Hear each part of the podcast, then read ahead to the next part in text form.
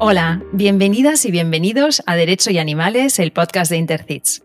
Soy Lucía Arana y os doy las gracias por acompañarnos un episodio más, y ya es el octavo, en esta aventura por todos los animales. Estamos grabando en plena Semana Santa. Es día 10 de abril del año 2020 y llevamos casi un mes de confinamiento por la crisis de coronavirus. A pesar de las muchas cosas que se escuchan en las redes y en algunos medios de comunicación, la comunidad científica parece unánime en un punto. La destrucción de la biodiversidad y el trato que damos a los otros animales están en el origen de esta y de otras epidemias pasadas.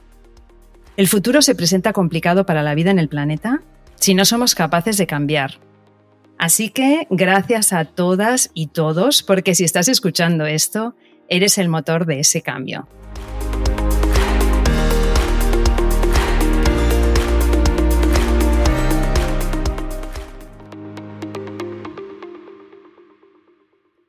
El invitado de hoy forma parte de ese colectivo que es el primer eslabón en la cadena de operadores jurídicos cuando se producen delitos, en nuestro caso, delitos contra los animales. Daniel Estrada, policía local y muchas otras cosas más. Daniel, bienvenido y mil gracias por dedicarnos este rato. Hola, buenas tardes, Lucía. Buenas tardes a todos. ¿Qué tal? ¿Cómo estáis? Hola, Daniel. Con tu permiso, ya he empezado tuteándote, ya te has dado cuenta. Voy a contar un poquito sobre tu trayectoria. Eres policía local en activo en Zaragoza, licenciado en Derecho y actualmente estás realizando el doctorado sobre el régimen jurídico de los funcionarios policiales. Eres formador en el ISFES, Instituto Social y Formativo de la Seguridad y de las Emergencias, y allí impartes un curso online titulado Maltrato Animal en el ámbito penal. Además, eres miembro experto de Intercits, nuestro colectivo.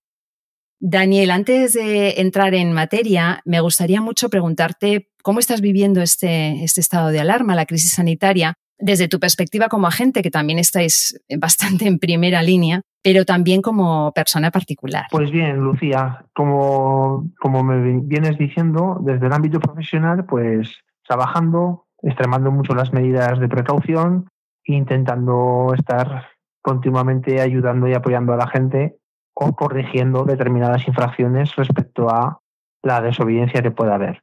Pero por lo general hay poca desobediencia. Aquí en Zaragoza no estamos teniendo muchísimos problemas respecto a las medidas que se han decretado con el, que se han establecido con el, con el decreto de estado de alarma. Y desde el punto de vista personal, pues como todos, ya sabéis que cuando una persona es muy activa y tiene que estar mucho tiempo en casa, pues la verdad que se hace como se puede. Haciendo pequeñas cosas, vamos. Claro, porque ¿qué hacéis? ¿Hacéis turnos? ¿Trabajáis unos días y libráis unos días o cómo, cómo tenéis organizado? Normalmente, como el colectivo profesional de la policía, como cualquier otro colectivo, es un colectivo que tiene que trabajar al pertenecer a, un, a una profesión como servicio esencial. Pero eso no significa que se haya disciplinado y organizado Ah. los miembros que existen un poco de cara a que entre nosotros tampoco cojamos la, el terrible COVID-19. Entonces, normalmente se trabajan por turnos, un poquito menos que lo habitual, y intentando ir la misma gente siempre junta, en este caso las mismas patrullas, los mismos turnos, para evitar que haya un poco esa mezcla que puede dar lugar a que se contagien o se contaminen otros tipos de compañeros. Vale. Háblanos eh, un poco como sobre tu trayectoria, ¿no? Cómo has llegado, cómo has llegado a ser policía y cómo has llegado también a estudiar derecho. ¿Era algo que desde niño te, gustaba o había vocación o cómo llegas hasta aquí? Bien, Lucía. Finalmente, o sea, eh, ten en cuenta que cuando se tiene 18 años y se ha realizado una actividad deportiva, yo hice atletismo, había mucha disciplina, siempre había una cierta finalidad vinculada a las cosas de ayudar, siempre. Una disciplina personal de ayudar. Y con 23 años decidí ingresar en la Policía Local de Zaragoza por vocación, que tiene mucho carácter vocacional. Una vez ingresé, eh, estudié Derecho para intentar formarme y poder aportar conocimientos a todo aquello que tiene que ver con eh, ayudar o corregir o realizar determinadas funciones de carácter policial al final al cabo es un, es un oficio como cualquier otro, es una profesión como cualquier otra. tampoco tiene nada de especial ni nada de relevante, pero sí que tiene que tener cierto aire de, vocación. Y en mi caso así fue. Llevo ya casi 14 años en el cuerpo.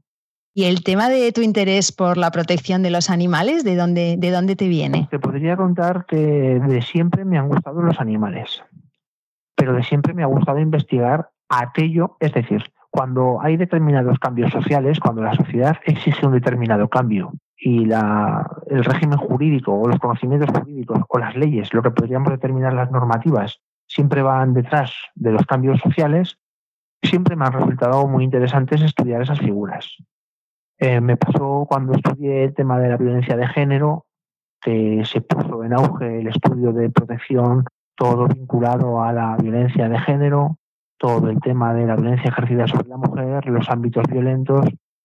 Posteriormente me pasó cuando también detectamos un mayor incremento en, las situaciones de acoso escolar, que posteriormente algo decía por dentro, esto es la nueva era, es lo que viene, el apoyo, el, el crear estructuras que permitan facilitar este tipo de catálogo de protección a los chicos en los ámbitos escolares. Y respecto también hacia el maltrato animal, porque desde la perspectiva profesional se estaba viendo en España un cambio.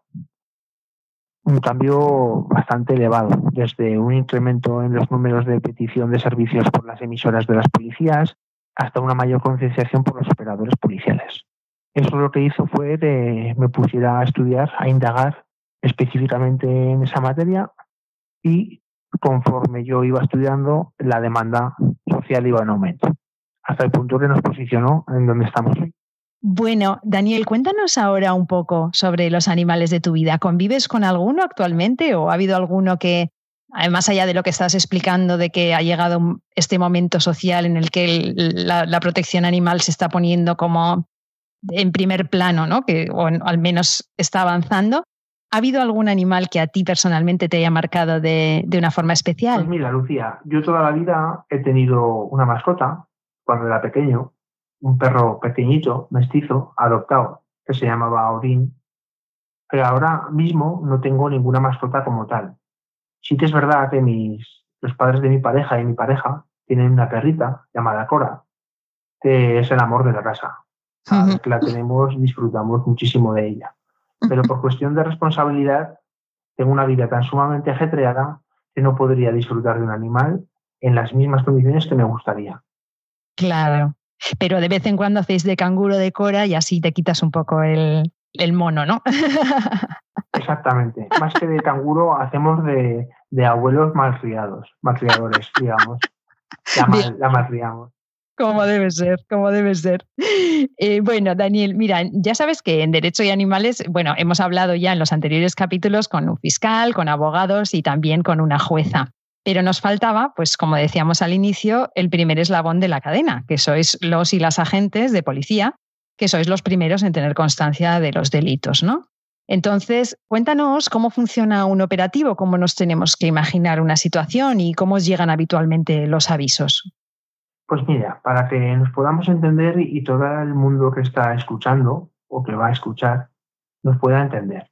Por lo general, las situaciones de maltrato animal hay que diferenciar en lo que se entiende por maltrato social y lo que posiblemente luego jurídicamente se puede entender como maltrato animal.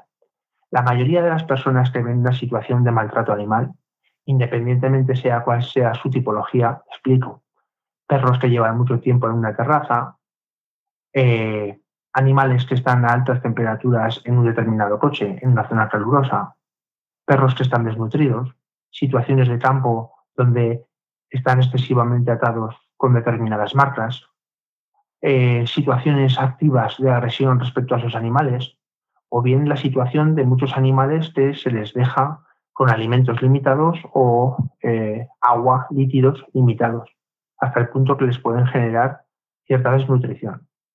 Todo eso normalmente se canaliza a través de llamadas a los operadores policiales, bien por cualquiera de las salas, que posteriormente esa llamada queda registrada y se deriva a un una unidad policial. Esa unidad policial, por lo general, va al lugar de los hechos y hace una primera inspección ocular de lo que ocurre. Para diferir principalmente dos cosas, si puede ser una infracción administrativa o si puede ser una infracción penal. y, en consecuencia, activar mecanismos administrativos o mecanismos de carácter penal. Por lo general. Daniel, ¿eso lo decidís vosotros ya allí mismo? O sea, vosotros mismos decidís si es una cosa administrativa o un delito penal. En muchísimas ocasiones, las conductas de maltrato animal solapan o pisan ambos frentes. Me mm. explico. Mm. La mayoría de leyes de protección animal de cualquier comunidad autónoma española tiene contemplada entre sus catálogos de infracciones el abandono. Pero el abandono, en determinadas circunstancias, también constituye un ilícito penal.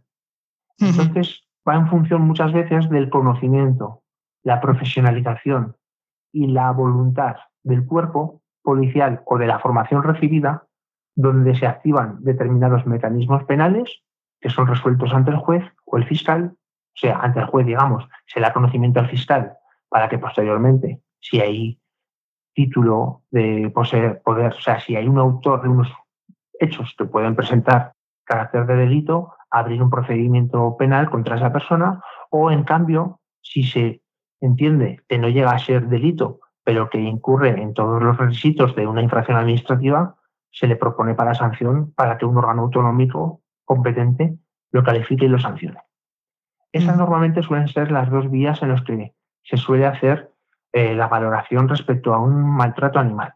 El maltrato animal socialmente conocido como tal, luego en el plano jurídico hay que proyectarlo hacia esas dos direcciones, que dependen muchísimo de las conductas o de las actitudes del autor del animal, del poseedor del animal, del dueño del animal o del encargado del animal, que muchas veces no es lo mismo.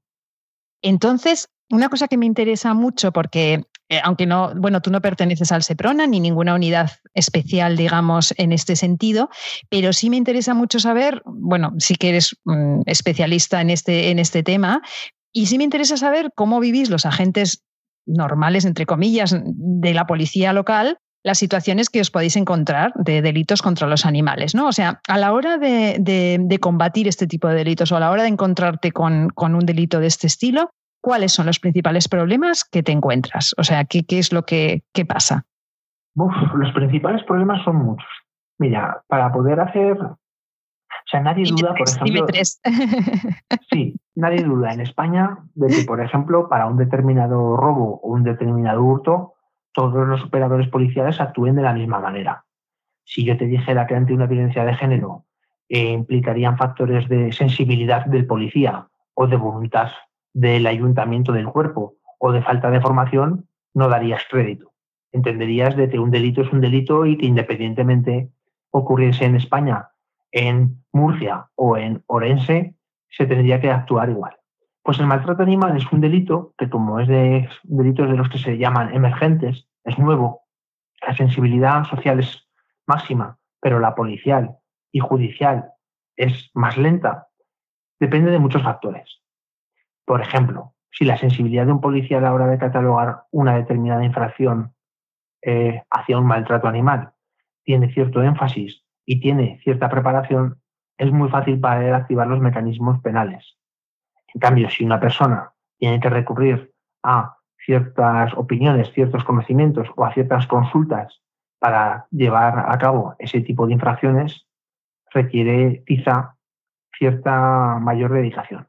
Por lo cual podríamos resumir que factores que pueden influenciar son la sensibilidad respecto a la materia y la formación.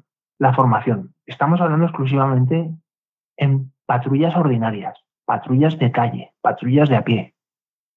Entonces, una de las fases que se intenta siempre trabajar desde el ámbito de las patrullas ordinarias es entender que tiene que ser tratado como cualquier tipo de naturaleza delictiva igual, cualquier tipo de delito y como tal empezar a ir poco a poco a romper frentes que, se suelen, que suelen ser normalmente la mayoría eh, burocráticos.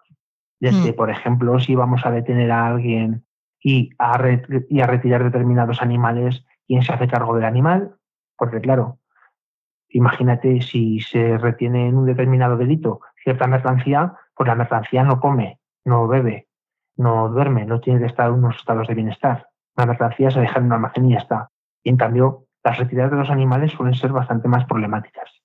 Eso nos genera bastante lentitud a la hora de ir detectando ciertos problemas. Pero bueno, cada vez, está, cada vez se están resolviendo más satisfactoriamente las intervenciones policiales en maltrato animal. O sea, podríamos resumirlo hacia un criterio de sensibilidad y un criterio de voluntad para formar. Ten presente que muchísimos policías, esto es una materia nueva. Hay mucho que concluir, hay mucho que entender. Las policías locales, como es mi caso, tienen mucho, mucha materia que tratar, muchas ordenanzas, mucha legislación autonómica. Entonces, hay que hacer un esfuerzo desde la formación, importante desde la formación. Claro, que es bueno lo que estáis haciendo, ¿no? Con los cursos que estáis impartiendo y con, la, con las materias que estáis ofreciendo para, para los agentes, que es súper importante. En el último episodio entrevistamos a, una magistrada y nos decía exactamente lo mismo que nos has dicho tú, el tema de que cuando em, la víctima es un animal, dónde llevar a ese animal, qué hacer con ese animal, suele ser un problema también desde, desde la perspectiva de la judicatura. O sea que coincidís totalmente. Entonces, volviendo a, digamos, la conciencia y la sensibilidad de, tus compañeros, de tu colectivo, ¿dirías que eh, está aumentando la conciencia sobre este tipo de maltrato?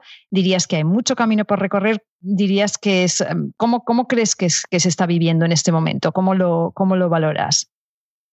Pues mira, te podría decir que lo podríamos dividir en dos etapas. Una primera etapa, cuando se empezaron a detectar los primeros casos de maltrato animal, dependían de la voluntad de muchos agentes que ciertamente estaban eh, sensibilizados con el asunto, puesto que eh, la maquinaria formativa por parte de las instituciones no llegaba o era muy lenta. Y ahora podríamos estar en una fase de uniformidad o de homogeneización, es decir, ya se entiende en mayor o menor plantilla, en mayor o menor número de policías, que el maltrato animal es un delito. Y poco a poco se va generalizando ya pues acciones tan habituales como comprobar el estado del animal, retirarlo, ponerlo a disposición veterinaria de función de los órganos municipales o de los servicios municipales existentes y hacer una atestiguación mediante un atestado, eh, hacer el atestado para que la autoridad competente, en este caso el juez, pueda delimitar si esos hechos son constitutivos de delito. Muchas veces la seguridad jurídica, la de los jueces, llega en el momento que comienza a haber atestados. El problema que se planteaba principalmente desde el mundo jurídico es que muchos jueces no podían condenar si no tenían atestados en sus, en sus juzgados. Los atestados dependían de los factores policiales, de los cuerpos policiales. Y entonces ha habido que iniciar esa etapa de que se empiece a considerar el maltrato animal como cualquier otro tipo de delito y el Código Penal es muy claro en su terminología delictiva, diciendo que es delito determinados comportamientos. Una vez que se explica eso, en la mayoría de plantillas, yo personalmente donde se han dado determinadas formaciones, se dispara el número de atestados de maltrato animal. Eso no significa que haya más maltrato, sino que significa que su persecución es mucho más efectiva. Claro, Claro, que no se queda invisibilizado como antes, efectivamente. Y bueno, como, como sabes, eh, normalmente los episodios de, nuestro podcast suelen llevar como título un caso de maltrato animal que por uno u otro motivo pues os haya impactado o interesado. Entonces, no sé si hay algún caso que te gustaría mencionar o analizar en este episodio y, y por qué. Pues específicamente casos particulares como tal o casos singulares concretos como tal, no tengo especial interés en ninguno porque todos son una barbaridad.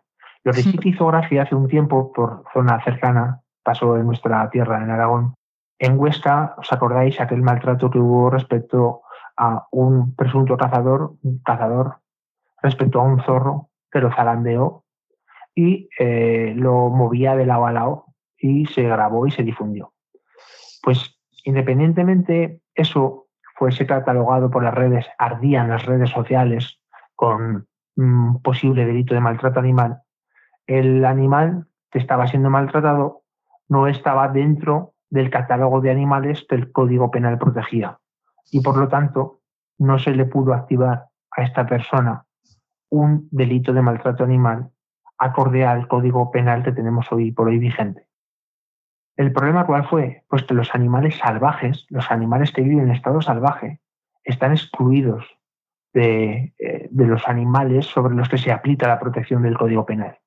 Y recuerdo que eso tuvo muchísimo, muchísimo bombo social, muchísima trascendencia social respecto a que los operadores fallaban, policiales, judiciales, cuando en el fondo realmente había una, una grieta, digamos, había una fisura en la consecuencia jurídica que se aplicaba a ese tipo de actividad, de acción por parte del autor. Recuerdo que eso dio bastante, bastante, bastante que hablar.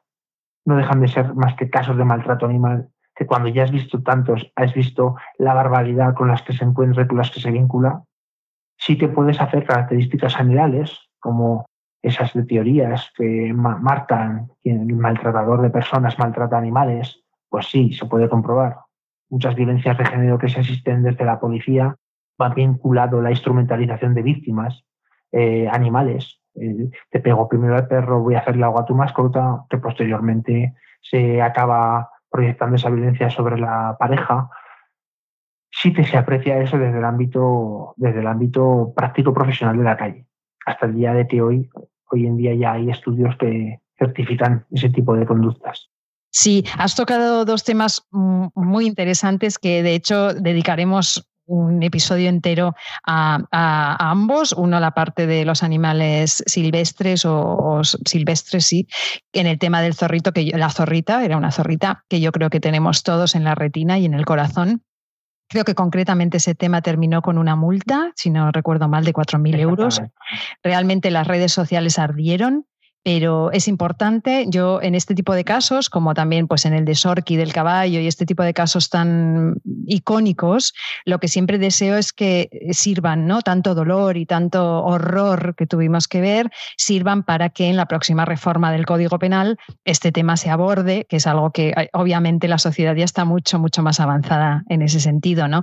Y luego lo otro que comentabas del vínculo, también eh, hablaremos con algún experto pues, de, la Coordinadora de Profesionales por la prevención de abusos, para, hablar de este tema que es especialmente interesante y desde luego le dedicaremos un capítulo entero y en profundidad porque porque es un tema, pues eso, de muchísima importancia y muchísima relevancia y que se está empezando a, como dices, a, ver, ¿no? Y se está empezando a, a, reconocer, aunque es algo que de alguna forma intuitivamente sabemos, pero bueno, parece que nos hace falta que esté la ciencia detrás haciendo estudios para decirnos que efectivamente, ¿no? El que está maltratando a un animal eh, también está victimizando a su pareja o a su hijo o bueno, mil cosas, ¿no? Bueno, Daniel, entonces lo que me gustaría preguntarte es si tú pudieras pedirle solo una cosa a la ciudadanía para que te ayudemos, os ayudemos en vuestro trabajo, ¿no? En este caso, en la defensa de los animales. ¿Qué le pedirías a la ciudadanía? Una, una, un deseo. Pues eh, en primer lugar, lo que yo podría plantear, la solicitud, y es donde veo que hay determinadas fisuras, muchas veces culpa por nuestra pasividad, muchas veces culpa por la indiferencia que a veces se presentan en ciertos juzgados, es la, es la versión un poco de disciplinar el tema del denunciante. Nos vemos en muchas ocasiones, como por ejemplo se denuncia un maltrato animal mediante una fotografía en Facebook, donde físicamente eh, en esa red social aparecen 200, 200 pareceres, 200 formas de analizar las imágenes que se están viendo, pero no se ha proyectado físicamente una denuncia en una sede policial. O simplemente se ha limitado a hacer un llamamiento semianónimo a un cierto operador policial para que comprueben en dicho domicilio determinados, determinadas conductas. Es un poco esa la principal fase en la que nos encontramos.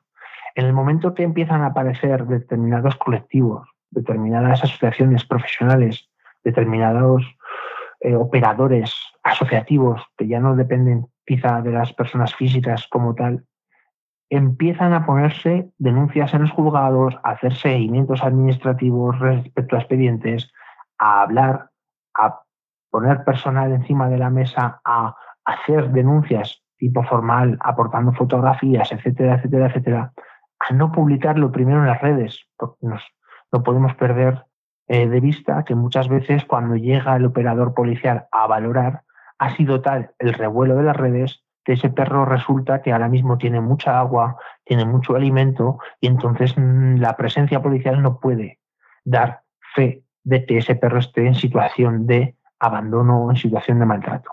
Qué interesante. En de lo que él podría afrontar. Claro. Muchas veces perdona, o incluso, o incluso ha desaparecido el perro cuando llega.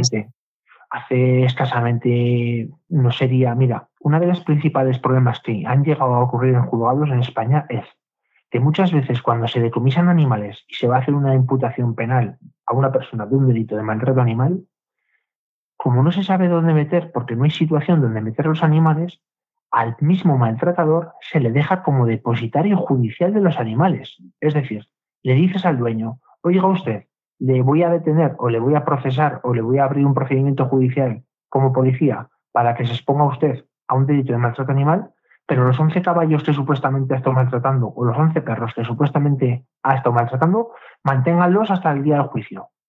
Luego llega el día del juicio y los perros han desaparecido. Eso ha llegado a pasar en varias ocasiones y es un verdadero problema. Ese mismo fenómeno ocurre muchas veces en las típicas redes sociales o grupos o foros de determinados lugares, donde todo el mundo opina, todo el mundo ve y al final, físicamente, una llamada policial más cuatro fotografías y un plano formal de comunicación con los agentes enseñando determinadas fotografías podrían dar lugar a la persecución, ya sea administrativa o penal, de esa infracción, acaba siendo una un foro lleno de tensión, lleno de, alta frustración, donde al final se pierden criterios de seriedad y, posiblemente esos gatos envenenados o esos gatos que estaban siendo envenenados han acabado eh, en una terraza mm, tirados en cualquier sitio, no en esa propia terraza de ese vecino, y esa terraza que supuestamente había hecho azufre plenamente desinfectada hasta el punto de que no se puede tomar ningún tipo de muestra. Eso muchas veces la opción, la corrección es la disciplina de los primeros intervinientes, de, la primera, de los primeros operadores. Es una consecución de hechos, Lucía. Para que la policía pueda intervenir adecuadamente, aparte de sus carencias, necesita que la ciudadanía responda de una forma adecuada. Muchas veces no llega, pero claro, es toda una cadena. Entonces, en ese trabajo estamos, intentar disciplinarnos todos un poco. O sea que lo que tendríamos que hacer es llamar, o sea, si podemos hacer fotos, todo lo que podamos hacer a nivel de, pruebas o lo que sea, pero llamar inmediatamente a la policía, no colgarlo en las redes sociales, o sea, evitar el ruido, digamos, en las redes sociales. sí, porque muchas veces eso es rápido, los servicios policiales hay. Hoy en día habrá gente que no pueda saber qué es delito o no, pero tendrá que consultar. Cuando una persona se pronuncia respecto a un delito de maltrato animal, la ley le da la garantía de que eso se tiene que perseguir y si no puede exigir responsabilidades del tipo que sea.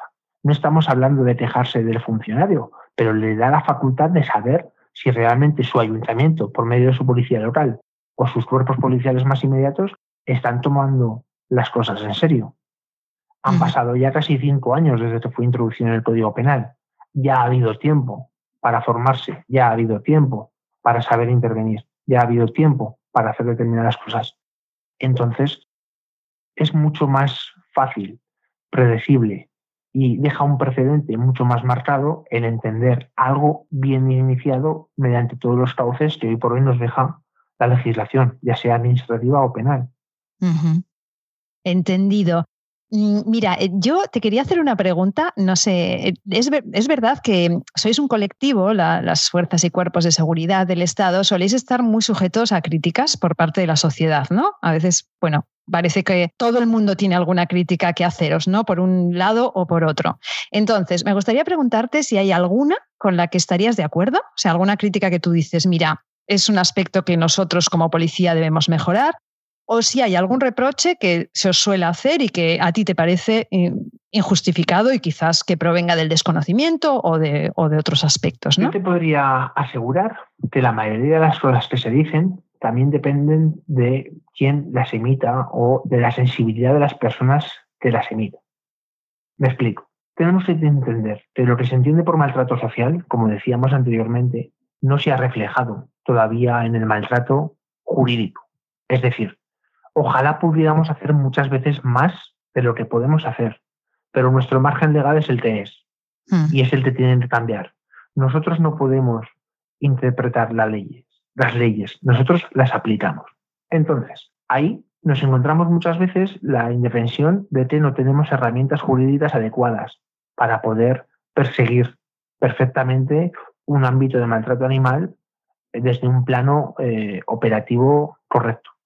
Igual que tú, por ejemplo, en la calle, en unas lesiones, eres capaz de citar una ambulancia, viene y asiste a la víctima, hay muchos sitios en España donde no se puede llamar un veterinario para que haga una valoración inicial de un animal antes de que nosotros tomemos la decisión de iniciar un procedimiento penal o un procedimiento administrativo. Ese tipo de servicio no todos los ayuntamientos lo tienen, o muchos no lo tienen. ¿Qué ocurre cuando el ciudadano habla de que las fuerzas y cuerpos de seguridad no están por la maltrato animal? En muchos casos tienen cierta parte de razón, pero lo que no entienden, lo que no saben, es que no depende específicamente de lo que sabe o no sabe el policía. La formación policial la tienen que dar determinadas eh, organizaciones o determinadas corporaciones, es decir, los ayuntamientos, etcétera, etcétera. Entonces, se va haciendo lo que se puede.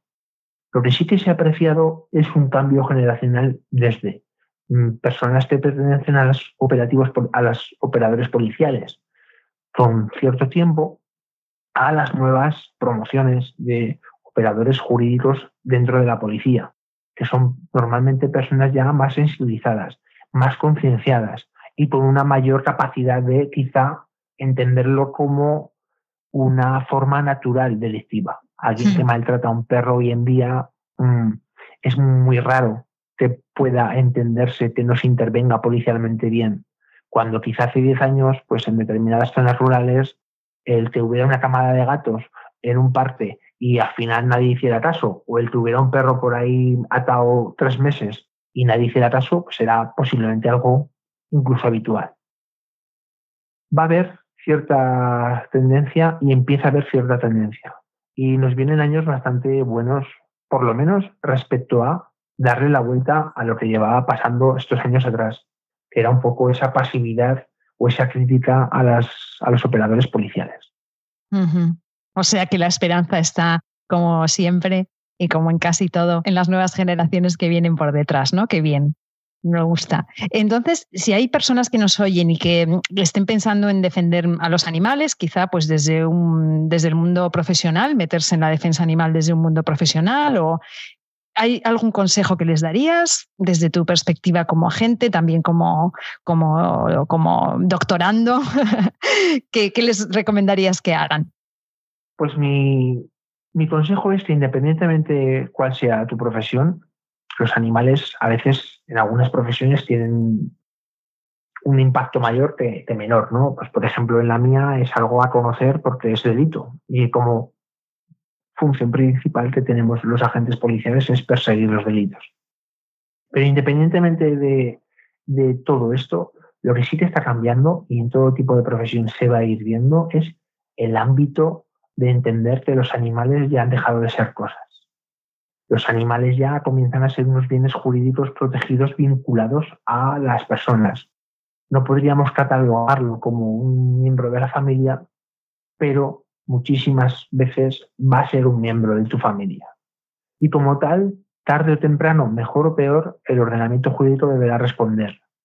Deberá responder es algo que, no, esté, digamos, que pasará o no pasará, este acabará pasando, porque es evolución. Entonces habrá que ver quién, es, va, quién va modulando toda esta capacidad de integrar a los animales dentro de las esferas jurídicas privadas de las personas, desde que los animales tengan un régimen de protección en los ámbitos familiares hasta que lo que hablábamos anteriormente es eh, dejen de ser simplemente cosas, que tanto ya se ha reconocido por parte de instituciones europeas y aquí parece que cuesta ponerse en marcha. O sea que un poco cada persona, desde el ámbito en el que trabaje, sea más o menos directamente relacionado con los animales, crees que puede tener un efecto, ¿no? Quizá como hablábamos con, con Sergio García Torres en su entrevista, el poner la perspectiva animal a cualquier aspecto de nuestra vida, ¿no? A cualquier aspecto de, la profesión que estemos ejerciendo, algo así. Para mi, mi propia concepción o mi propia convicción de lo que creo yo que puede pasar es que al final en todo tipo de actividad va a entrar ciertos criterios éticos. Ya se nota desde cadenas alimenticias, tratamientos de determinados alimentos, etcétera, etcétera. Entonces, no va a haber una profesión en este país que no tenga un cierto impacto.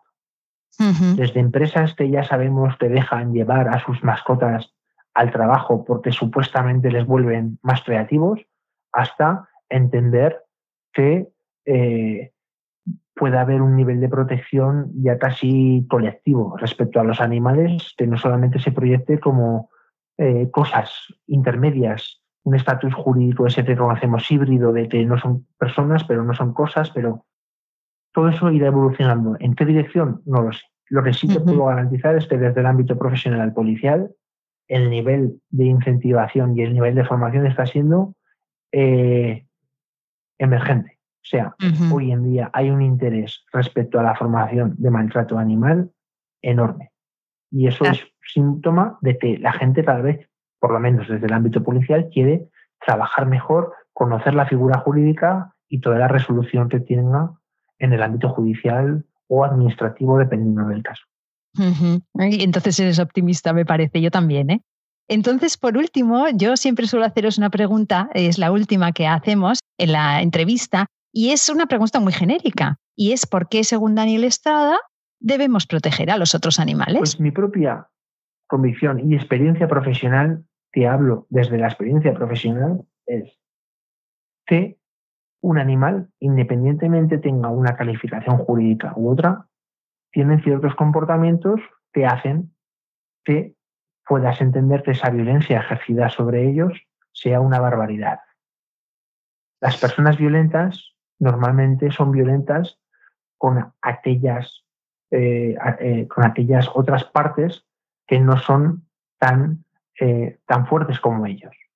Por eso nosotros hemos visto desde el ámbito profesional, sobre todo policial, y de intervención diaria de determinadas víctimas, que muchas veces son omisivas, son opacas, es decir, nadie se conoce, nadie se entera, nadie sabe que están ahí, son las mascotas dentro de los ámbitos familiares. ¿Por qué? Porque una persona puede maltratar a un perro y si eso no se controla, finalmente en ese ámbito familiar, si se da como habitual, como habitual esa conducta, acabará maltratando personas. Eso, desde ciertos estudios podríamos apoyarlo, pero yo te hablo desde cierta experimentación profesional, cierta experiencia profesional. Hay muchas cosas que finalmente cuando se dan violencia sobre las personas, casan. Casan. Hmm. Llegan a tener una especie de... se cierra un ciclo, se entiende perfecto como una unidad integral. Y las mascotas, desde ese plano, si no queremos una sociedad violenta, habrá que empezar a protegerlas desde un plano o bien punitivo más fuerte, es decir, incrementando penas, o bien eh, reduciendo determinados focos de riesgo. No sé cómo se puede plantear. Hay muchos frentes abiertos. O sea que es también protegerles, es, es, protegernos a nosotros, ¿no? Es protegernos a todos. Al fin y al cabo, todos somos animales. Daniel, no sé si te gustaría añadir alguna cosa más. Pues nada, en teoría agradeceros que, habéis contado, hayáis contado conmigo para esta, esta entrevista y nada, y a, intentar eh, mandar el mensaje a todas las personas que siempre y cuando vean algún tipo de actitud de maltrato animal, tengan cierta comprensión respecto a que puede tardar más o menos su resolución, pero se arreglará. Eso sí, desde un plano serio, disciplinado, profesional, porque muchas veces, es lo que te contaba, se han observado muchísimas opiniones a foco personal, pero cuando hay que materializar en un formato de denuncia ciertas tendencias, nadie o poca gente es capaz de dar ese paso adelante. De ahí la importancia de los operadores jurídicos. Daniel, te doy las gracias yo a ti, de corazón, por acompañarnos hoy, por compartir tus experiencias desde, desde tu perspectiva profesional y te deseo mucha, mucha suerte con lo que queda de, confinamiento, que vaya todo muy bien y, un fuerte abrazo, Daniel. Muchas gracias, Lucía, un fuerte abrazo. Gracias.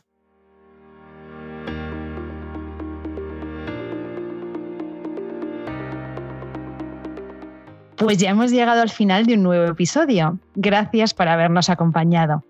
Si os ha resultado interesante, compartidlo y ayudadme a que cada vez más personas conozcan otras formas de defender a los animales. Dejadnos también vuestros comentarios y sugerencias en las plataformas. Mucho ánimo a todos con lo que viene. Entended que esto solo lo vamos a poder superar en común. Nosotros por aquí seguiremos imparables, porque ya ha llegado nuestro tiempo, el tiempo de los derechos de los animales.